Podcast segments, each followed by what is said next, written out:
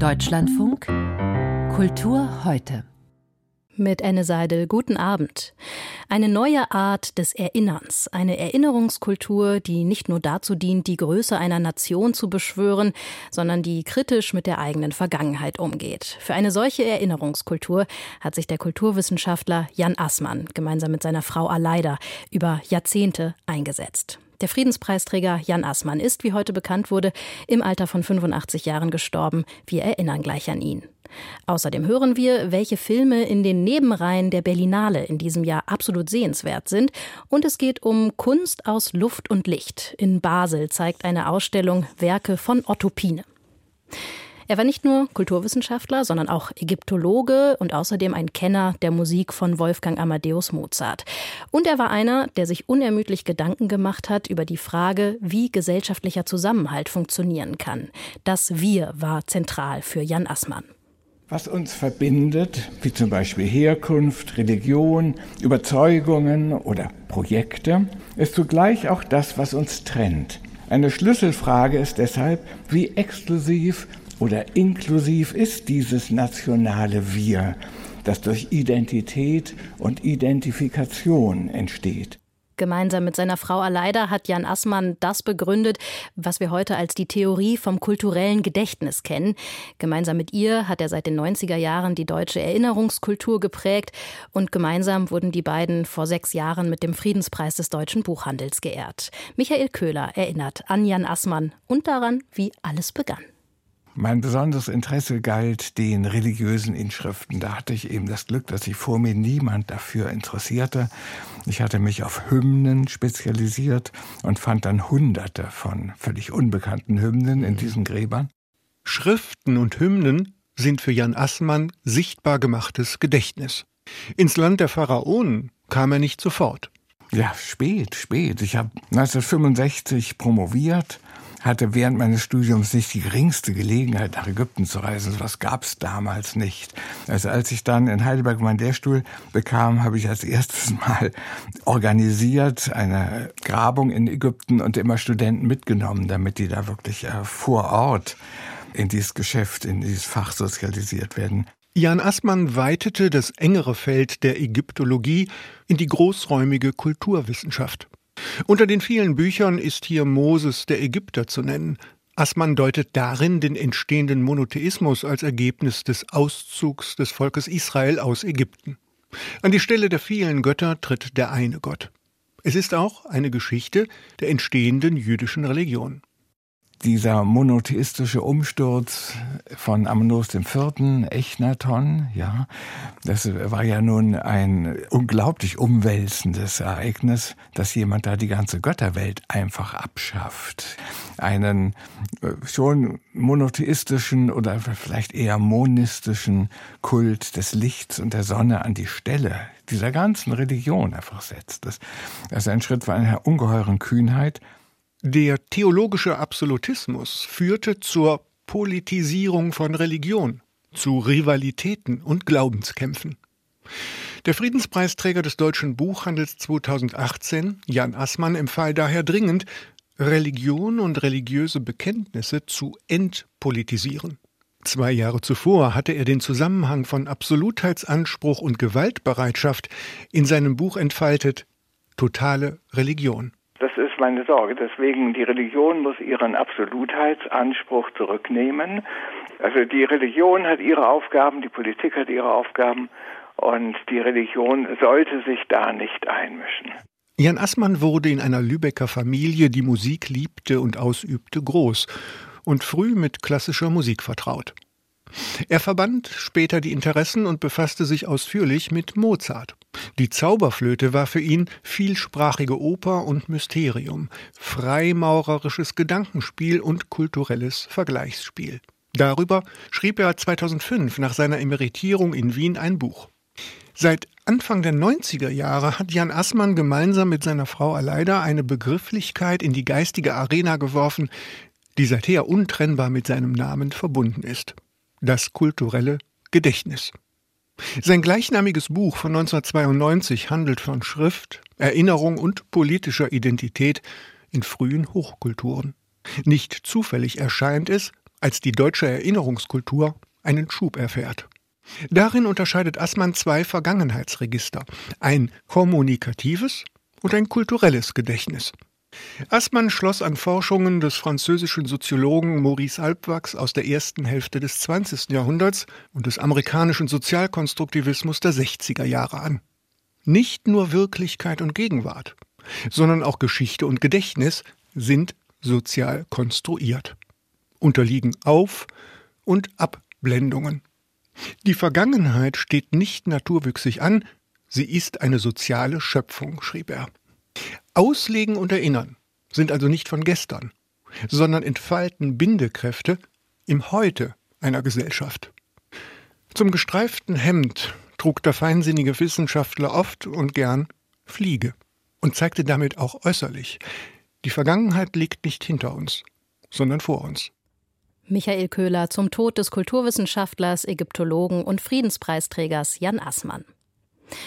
Es ist Halbzeit bei der Berlinale. Noch bis zum Wochenende läuft das Berliner Filmfestival. Am Samstagabend werden dann die Bären verliehen. Und über einige der Wettbewerbsfilme, die in diesem Jahr um die Hauptpreise konkurrieren, haben wir hier in Kultur heute in den letzten Tagen schon gesprochen. Heute werfen wir an dieser Stelle einen Blick in die Nebenreihen. Wir schauen also auf die Filme, die auf der Berlinale außer Konkurrenz laufen. Das sind, wie in jedem Jahr, wirklich eine Menge Filme, unmöglich über alle zu sprechen. Aber zum Glück war Filmkritiker Rüdiger Suchsland für uns in den letzten Tagen auf, ja, vielleicht kann man sagen, auf Trüffelsuche. Und er sagt uns jetzt, welche Filme in welchen Nebenreihen diesmal besonders sehenswert sind. In welcher Reihe sind Sie fündig geworden, Herr Suchsland? Ja, Trüffel, das ist ja was besonders Edles. Und es gibt tatsächlich einen Film, der für mich persönlich bisher der beste, interessanteste der ganzen Berlinale, des ganzen Programms inklusive Wettbewerb ist, im Forum, im internationalen Forum. Eine traditionsreiche Reihe, die in mancher Hinsicht in diesem Jahr sich ein bisschen verändert. Ähm, ich, das, der Film heißt heißt Henry Fonda for President. Und es ist ein Dokumentarfilm, aber eigentlich mehr ein Essayfilm, ein sehr subjektiver, persönlicher Film. Der Filmemacher ist Alexander Horvath. Das ist äh, der ehemalige Leiter des österreichischen Filmmuseums und der ist ein wirklich äh, ein Kenner und gleichzeitig ein Novize, denn es ist sein erster Film als Regisseur. Und es ist die Geschichte Henry Fondas, ja, des Schauspielers. Aber es geht eigentlich um viel mehr. Es geht um den Schauspieler als Autor, als Schöpfer einer eigenen Werkbiografie. Es geht um männliche Öffentlichkeit in Amerika im 20. Jahrhundert, insbesondere auch um die Folgen des Krieges, weil Henry Fonda war Soldat und er ist nach dem Krieg als ein anderer zurückgekommen. Und das merkt man auch den Rollen an. Insofern geht es um alles. Und For President heißt es, weil es tatsächlich auch einen Bezug zum Schauspielpräsidenten Ronald Reagan gibt und ein bisschen auch zu Donald Trump, einem ja vielleicht mehr Präsidentendarsteller. Und insofern ist es auch ein sehr politischer, sehr aktueller Film, der hoffentlich auch einen Weg ins Kino in Deutschland findet. Mhm. Die Sektion, in dem dieser Film läuft, ähm, das Berlinale Forum hat vor kurzem eine neue Leitung bekommen. Hat sie was verändert an der Ausrichtung dieser Nebenreihe? Ja, ich heiße Barbara Wurm, ist auch eine Österreicherin. Jetzt laufen da nicht nur österreichische Filme, den Eindruck könnte man haben. Nein, es laufen vor allem sehr variable Filme. In den letzten Jahren ist das Forum ein bisschen einförmig geworden und langweilig, wirklich auch nur was für Spezialisten. Das ist jetzt ganz anders. Barbara Wurm weiß, dass zu einem Festival alles gehört, insbesondere zu einer gelungenen Reihe auch die Extreme. Also, es gibt einen Horrorfilm aus Korea, es gibt einen Dokumentarfilm aus Chile, es gibt alles Mögliche dazwischen. Es gibt auch deutsche Filme und es ist so, es sind alles Filme, die uns im positiven Sinn provozieren, die uns herausfordern, uns selber mal zu hinterfragen und nicht in so einer Suppe auch des Wohlfühlens und der Selbstgefälligkeit uns aufzuhalten. Und das ist eigentlich, finde ich, das Beste, was man überhaupt über ein Festival sagen kann. Man findet ja auch in den Nebenreihen der Berlinale einige berühmte oder zumindest sehr bekannte Namen. Also wenn man zum Beispiel mal durch das Programm der Sektion Berlinale Special klickt, dann liest man da durchaus auch Namen wie Edgar Reitz oder Martin Scorsese. Gibt es auch in dieser Sektion diesmal einen Film, der Sie besonders überzeugt hat? Ja, also Edgar Reitz ist auch, da könnte man jetzt auch drüber reden, das ist auch ein total spannender Film, der wird sicher seinen Weg ins Kino finden und dann haben wir noch Gelegenheit. Ein anderer Film, der äh, heißt Treasure, auch von einer Deutschen, Julia von Heinz. Man kennt sie für äh, verschiedene sehr unterschiedliche Filme, Unterhaltungskino, Autorenkino, das in Venedig war. Treasure jetzt ist erstmal wichtig auf Englisch gedreht, mit englischen Schauspielern. Es ist eben, äh, die Geschichte geht zurück auf einen Lily Brad-Roman und es geht um einen Vater und eine Tochter, die 1991 Auschwitz besuchen. Und zwar deswegen, weil der Vater als Kind äh, oder junger Mann dort selber Insasse war und das äh, überlebt hat. Und es ist so eine Reise in die Familiengeschichte. Aber was eigentlich das wirklich Spannende ist, ist, dass diese amerikanischen modernen Menschen, die gar nicht so wissen, was sie mit ihrer jüdischen Identität und der Erinnerung anfangen sollen, wie die dem Polen der Gegenwart, also des Jahres 91, kurz nach dem Fall des Eisernen Vorhangs, äh, begegnen. Mhm. Es gibt sehr positive Erlebnisse und auch sehr negative, weil eben auch die äh, polnische Verstrickung und Schuld äh, bei der Shoah zum Thema gemacht wird in diesem Film. Mhm. Jetzt haben Sie natürlich noch längst nicht alles gesehen, was in diesem Jahr in den Nebenreihen läuft, aber würden Sie vielleicht trotzdem schon so ein kleines Zwischenfazit wagen? Überzeugen die Nebenreihen in diesem Jahr? Ja, sie überzeugen und sie sind eigentlich immer, ich glaube, für viele Berlinale Besucher, abgesehen, dass Normalbesucher gar nicht so leicht Karten für den Wettbewerb kriegen, aber sie sind auch wirklich so ein Highlight. Das kann man sagen. Man sieht äh, das Panorama, es sind ja sehr, sehr, Sie haben es gesagt, sehr, sehr viele Filme und im Verhältnis zum Wettbewerb viel, viel mehr als etwa die Nebenreihen in Cannes und Venedig, in den anderen großen A-Festivals. Und man kann hier wirklich dem äh, begegnen, was das verspricht, das, was ein Festival verspricht, also dem Weltkino. Mhm. Und in allen Varianten und das lohnt sich unbedingt und es ist nicht so staatstragend wie manchmal der Wettbewerb. Rüdiger Suchsland über Filme auf der Berlinale, die nicht um den Goldenen Bären konkurrieren, aber trotzdem sehenswert sind. Wir haben gesprochen über die Berlinale Nebenreihen. Vielen Dank nach Berlin. Auch in Frankreich ist diese Woche die Woche der Filmpreise. Am Freitag werden in Paris die César verliehen. Allerdings wird die Preisverleihung in diesem Jahr überschattet von einer heftigen Debatte über sexuelle Übergriffe und Machtmissbrauch, unter anderem in der Filmbranche. Zu Beginn der MeToo-Debatte vor bald sieben Jahren war es in Frankreich vergleichsweise ruhig geblieben. Berühmte Frauen wie die Schauspielerin Catherine Deneuve sahen die Debatte damals extrem kritisch und sprachen von einer öffentlichen Hexenjagd. Mittlerweile hat sich das Klima in Frankreich verändert. Immer wieder melden sich Frauen zu Wort, die berühmten und mächtigen Männern aus Politik und Kultur sexuelle Übergriffe vorwerfen. Zuletzt die Schauspielerin Judith Godrèche. Sie beschuldigt zwei Regisseure, sie vergewaltigt zu haben. Und für Aufsehen gesorgt hat auch ein Film, der die Geschichte der Autorin und Lektorin Vanessa Springora erzählt. Stefanie Markert berichtet. La lecture d'un livre die Lektüre eines Buches kann ein Leben ändern. Deshalb ist es wichtig, seine Meister so früh wie möglich zu treffen, wenn sich der Geist formt. Wen hast du schon getroffen oder bewundert, Vanessa? Der Film Le Consentement, Einvernehmlichkeit, hat Ende 2023 in Frankreich für Aufsehen gesorgt. J'étais avec Gabriel, Maman. Regarde, il m'a écrit un poème. Ich war mit Gabriel zusammen, Mama. Guck mal, er hat mir ein Gedicht geschrieben. Vanessa, arrête. Vanessa, du gehst nirgendwo hin. Er ist 50 und du bist gerade 14. Er benutzt dich. Was zwischen uns geschieht, ist sehr schön, sehr selten, nichts als Liebe. Es ist ein Glück für dich, dass ich der Erste bin. C'est une chance pour toi que je sois le premier. Lektorin Vanessa Springora, 51, hat ihr Buch verfilmt, in dem sie den vielfach preisgekrönten, heute hochbetagten Schriftsteller Gabriel Masneff beschuldigt, sie sexuell missbraucht zu haben. Dem französischen Literaturbetrieb wirft sie Komplizenschaft vor. Schauspielerin Judith Godrèche ist heute genauso alt wie Vanessa und sie war es auch damals, als der 26 Jahre ältere Regisseur Benoit Jacot sie in sein Bett holt. Sechs Jahre war sie seine Lebensgefährtin, drehte als Teenagerin mit ihm Die Entzauberte und erhielt die César-Nominierung als beste Nachwuchsdarstellerin. In der Zeitung Libération hat Benoit Jacot noch 2015 erklärt, seine Arbeit als Filmemacher bestehe darin, eine Schauspielerin zum Überschreiten einer Schwelle zu drängen. Am besten ginge das im selben Bett. Seine Affäre mit Judith sei eine einvernehmliche Liebesgeschichte gewesen. Sieht man sich jemandem gegenüber, der mehr Macht und Autorität hat, der etwas darstellt, etwas durchdrückt, da stellt sich die Frage der Einvernehmlichkeit nicht. Die gibt es nicht. Jemand nimmt dich auf verschiedene Art, manipuliert dich auch intellektuell. Diese Person hatte eine verzerrte Beziehung zu Sexualität und ich war sein Sexspielzeug. Godrèche hat auch Jacques Doyon wegen Vergewaltigung Vergewaltigung angezeigt. Sie spielte damals in seinem Film eine Frau mit 15. Das Festival Viva il Cinema in Tours hat Doyen jetzt als Jurypräsidenten abgesetzt. Dessen neuer Film über gemobbte Kinder erscheint aber unbehelligt im März. Godreschs Roman über ihre Geschichte blieb Mitte der 90er Jahre ohne Widerhall.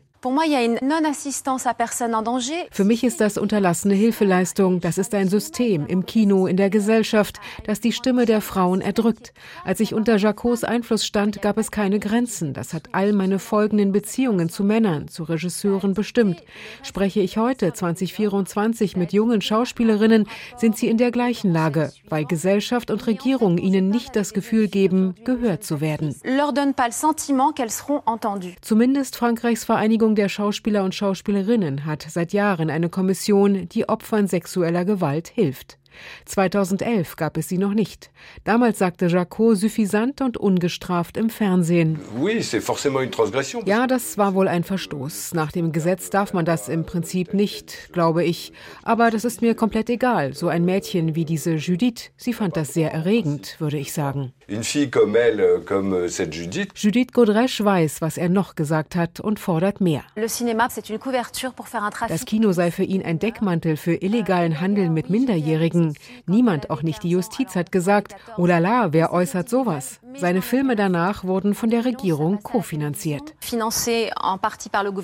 Jetzt ermittelt in vielen Fällen die Justiz. Und die nationale Filmförderung CNC hat Schulungen in Gewaltprävention zur Pflicht gemacht, um öffentliche Gelder zu erhalten.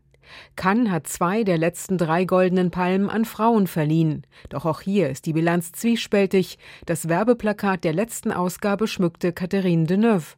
Sie tat MeToo vor Jahren als Puritanismus ab. Depardieu hat noch seine Ehrenlegion, wird gar als Frankreichs Stolz von Präsident Macron verteidigt.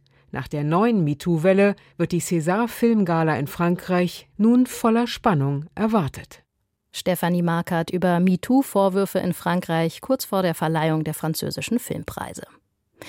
Riesige, leuchtende Ballonskulpturen auf dem Dach der neuen Nationalgalerie in Berlin. Und rund um das Gebäude Menschen, die picknicken und diese ungewöhnlichen Kunstwerke am Berliner Nachthimmel bestaunen. Vielleicht war das die schönste Gedenkfeier, die sich ein Künstler wie Otto Pine wünschen konnte. Vor knapp zehn Jahren ist er gestorben.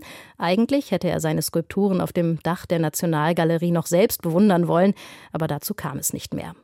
Seine Ballonskulpturen, die sogenannte Sky Art, hat Otto Pine ab den späten 60er Jahren entworfen.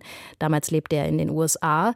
Vorher hatte er im Nachkriegsdeutschland einen künstlerischen Neuanfang ausgerufen, als Mitbegründer der Künstlergruppe Zero in Düsseldorf.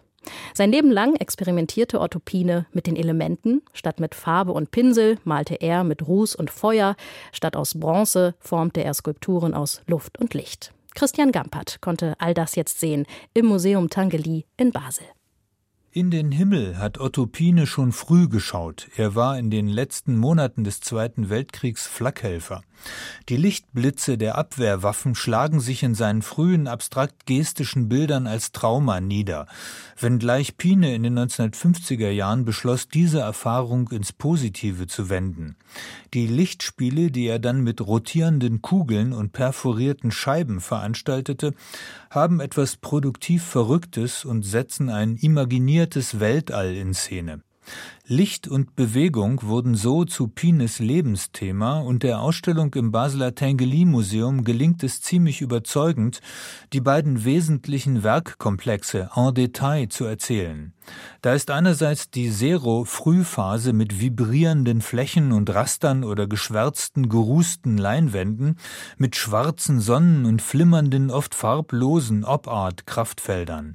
Also Werke, wo nicht mehr eine individuelle künstlerische Hand sichtbar werden soll, sondern objektive Phänomene, die von Pine zu Lichtballetten und sogar zu einem skulptural leuchtenden Lichtgeist aus Glas arrangiert werden.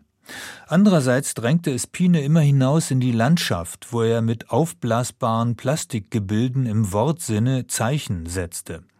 Während Jean Tinguely, in dessen Museum Pine nun gastiert, schweres Industriematerial zu absurdem Theater montierte, ist Pine ein Vertreter von Luft und Leichtigkeit. Immer noch ist der auch antibürgerliche Aufbruch zu spüren, den Pines Arbeit Sky Kiss Himmelskuss bedeutete. 1982 band Pine in Linz die befreundete Musikerin Charlotte Moorman mit ihrem Cello an Helium gefüllte Plastikschläuche und ließ sie mit Seilen gesichert 30 Meter in die Luft steigen, wo sie Atonales zu Gehör brachte. Die Aktion wurde später in der kalifornischen Wüste wiederholt und ein wildroter Icarus ist bei Pine in vielen Skizzenbüchern präsent. Das Abheben in neue Räume erweiterte die gesellschaftlichen Möglichkeiten der Kunst ganz erheblich. In den USA war Pine sogar Professor für Umweltkunst. Kuratorin Sandra Beate Reimann. Er hat auch viele Projekte entwickelt, um Städte, urbane Landschaften lebenswerter zu gestalten und Orte zu kreieren, wo Menschen zusammenkommen.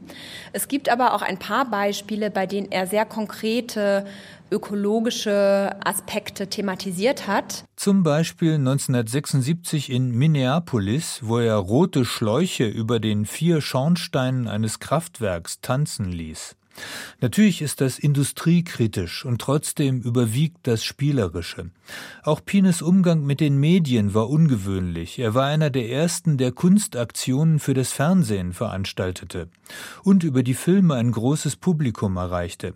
Etwa mit dem Lava Dance, bei dem er seine Protagonisten in ein vulkanisches Geröllfeld auf Hawaii schickte. Dafür hat er fünf Performer mit Kostümen ausgestattet, die an Fabelwesen Lebewesen oder auch an Pflanzen erinnern und bei denen das Menschliche, das Pflanzliche, auch das Geologische zusammenkommt. Pines aufblasbare und wieder zusammenfallende, sozusagen atmende Plastikwesen, Schwellkörper, Pflanzen, krakenartige Tiere, Anemonen, schwarze Fleur du Mal befinden sich nun zum Teil frisch restauriert als skulpturale Objekte in dieser Ausstellung. Und man muss sich immer vorstellen, dass sie früher an den Außenwänden von Museen wuchsen oder den öffentlichen Raum unsicher machten. Dass gerade Pines in Deutschland weniger bekannte und ziemlich anarchische Zeit in den USA im Mittelpunkt steht, macht diese Ausstellung so wertvoll. Ob Otto Pine wirklich Wege ins Paradies gefunden hat, wie der Ausstellungstitel suggeriert, bleibt eher unklar. Immerhin hat er mit seinen Objekten etwas in den Himmel geschrieben. Aber gute Mädchen kommen in den Himmel, gute Künstler eher nicht. Aber für den Erfinder der Sky Art hat der Himmel doch hoffentlich eine Ausnahme gemacht. Vor zehn Jahren ist Otto Pine gestorben. Jetzt sind seine Werke im Museum Tangeli in Basel zu sehen. Und in den Kulturmeldungen mit Antje Allroggen geht es jetzt um das Literaturfestival in Karachi. Nachdem die deutsche Schriftstellerin Ronja Othmann dort ausgeladen wurde, will jetzt auch der Journalist und Autor Hasnam Kasim nicht auftreten. Er war vom Goethe-Institut eingeladen worden, um vor Ort über Israel und Palästina zu sprechen. Durch die Ausladung Othmanns sei ihm allerdings deutlich geworden, dass seine politische Haltung, eine Zwei-Staaten-Lösung gut zu heißen, die Hamas als Terrororganisation zu bezeichnen, von der Festivalleitung nicht erwünscht gewesen sei. In Deutschland von Kultur begründete Kasim den Verzicht auf seine Teilnahme in Karachi so. Mir war klar, wenn ich all diese Dinge äußere, und ich habe mich auch früher schon in Artikeln und in den sozialen Medien sehr kritisch gegenüber äh, viele Dinge in, in alle Richtungen geäußert, aber eben auch gegenüber manche palästinensische Aktivitäten, insbesondere gegenüber die Hamas, dann war mir klar, auch meine Sicherheit ist nicht gewährleistet. Also habe ich deswegen aus Solidarität mit Ronja mhm. Othmann und eben aber auch aus Sorge um meine Sicherheit gesagt, ich trete dort nicht auf. Der stellvertretende parlamentarische Geschäftsführer der AfD in Thüringen, Stefan Möller, hat in einem Post auf X einen neuen Leiter der Gedenkstätte Buchenwald gefordert. In dem Post schreibt Möller, Thüringen brauche nicht nur einen neuen Landtagspräsidenten, sondern auch einen neuen Gedenkstättenleiter. Vielleicht sogar, Zitat, den ersten seit 30 Jahren, der nicht aus dem Westen angeschleppt wird, um uns Thüringern zu sagen, wie wir denken und wählen sollen. Zitat Ende. Der Leiter der Gedenkstätte Buchenwald Buchenwald, Jens Christian Wagner, kommentierte den Post auf X und sagte dazu gegenüber Kultur heute, Ich habe darauf reagiert auf Twitter und auf X, wie es jetzt heißt, und habe deutlich gemacht, dass ich das erstens als Angriff auf die Gedenkstättenarbeit werte, zweitens als Eingriff in die Freiheit von Kultur und Wissenschaft und damit drittens auch als einen verfassungswidrigen Angriff auf die Freiheit von Wissenschaft und Kultur. Und dass es viertens auch ein Angriff ganz allgemein auf die Gedenkstättenarbeit ist, indem Herr Möller nämlich dann in einem weiteren Kommentar in seinem Post angekündigt angekündigt hat, dass er das Ansinnen habe, das Stiftungsgesetz so zu ändern, dass die AfD direkt hineinregieren kann in die Stiftung. Die Stiftung Gedenkstätten Buchenwald und Mittelbau Dora wird zur Hälfte aus dem Landeshaushalt finanziert. Wenn die AfD in Thüringen die Landtagswahlen gewönne, so Wagner, könne auf diesem Wege der Stiftung der Geldhand zugedreht werden. Die Kulturmeldung mit Antje Allroggen. Vielen Dank. Und ich bin Anne Seidel. Ich wünsche Ihnen noch einen schönen Abend.